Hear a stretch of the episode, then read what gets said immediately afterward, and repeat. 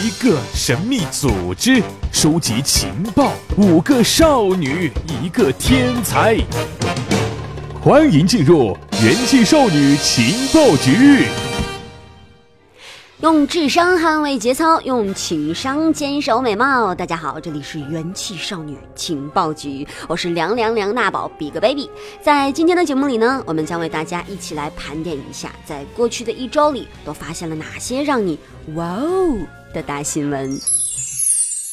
三月八号消息，斗鱼 CEO 陈少杰宣布，斗鱼完成新一轮六点三亿美元融资，由腾讯独家完成。此前，路透社旗下 IFR 报道称，斗鱼计划二零一八年赴港上市，募资额为三亿至四亿美元。随后，斗鱼直播 COO 程超在接受网易科技等媒体采访时，对 IPO 进行回应称，正在筹备中，具体尚不方便透露。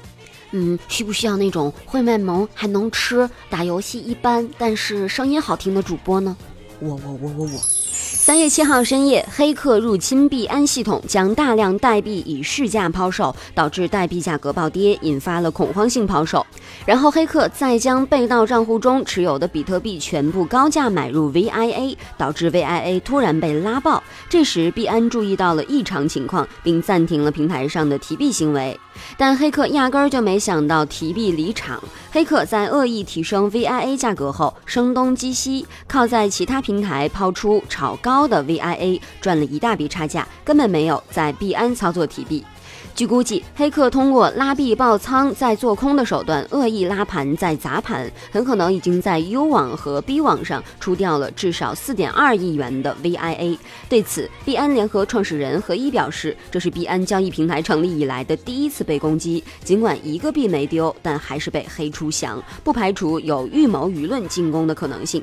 不管是否真的有黑客，但这一出戏，嗯，漂亮。不知道大家在家里有没有买这种 AI 的系统？三月八号消息，在过去的几天里，有不少用户反映，他们家支持 Alexa 助手的音箱会无缘无故的发出令人毛骨悚然的笑声。亚马逊在对 The Verge 的声明中对此事进行了回应，他们称：“我们已经意识到了这一问题，正在试图解决它。”很多用户反映，Alexa 会自发的发出女巫般的笑声。如果不知道的话，很有可能以为是旁边真的有人。如果独自一人在家的话，嗯，这个场景想起来就有点恐怖啊。根据用户反映，Alexa 有时会自发的发出笑声，有时要求其关灯的时候也会发出这个笑声。不过我脑补了一下，如果让林志玲姐姐来配音的话，嗯，可不可以选择易烊千玺啊？最近迷上了黄子韬，黄子韬也可以。近几年来，谷歌在每年三月份都会发布下一个安卓系统的开发者预览版，今年发布的代号为安卓 P 的下一代安卓系列版本。据谷歌称，安卓 P 为最新的顶部带有缺口的超窄边框屏幕提供支持，其中包括全新的 Display Cutout 类，可以给出安卓设备屏幕缺口的尺寸和形状。另外，，Android P 还带来了不少的新功能，比如室内定位 API、增强的提醒功能、多摄像头支持、HEIF 图像支持、界面微调、对麦克风、摄像头以及其他组件访问的限制等等等等。但是，我就想问，什么时候能用得上啊？下面一条，我们来说关于 QQ 方面的消息。除了严打微信赌博行为，QQ 也公布了自己的严打成果。QQ 安全团队共封停超过两点八万个涉赌违规 QQ 群，超过了一点一万个涉赌违规的 QQ 账号。QQ 安全团队将通过提升技术能力，联合有关部门加大打击力度等形式，对违法违规行为全面的排查，提前防范，拒绝网络赌博。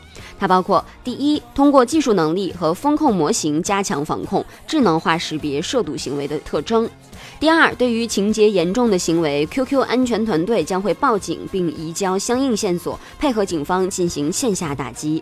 QQ 用户如果发现相关的违法赌博行为，可以通过举报、欺诈、骗钱或者腾讯安全服务平台进行举报。不过，我只想说，四万个，嗯，有点保守啊。好啦，以上就是本期节目的全部内容。用智商捍卫节操，用情商坚守美貌。这里是元气少女情报局，我们下期节目再见喽。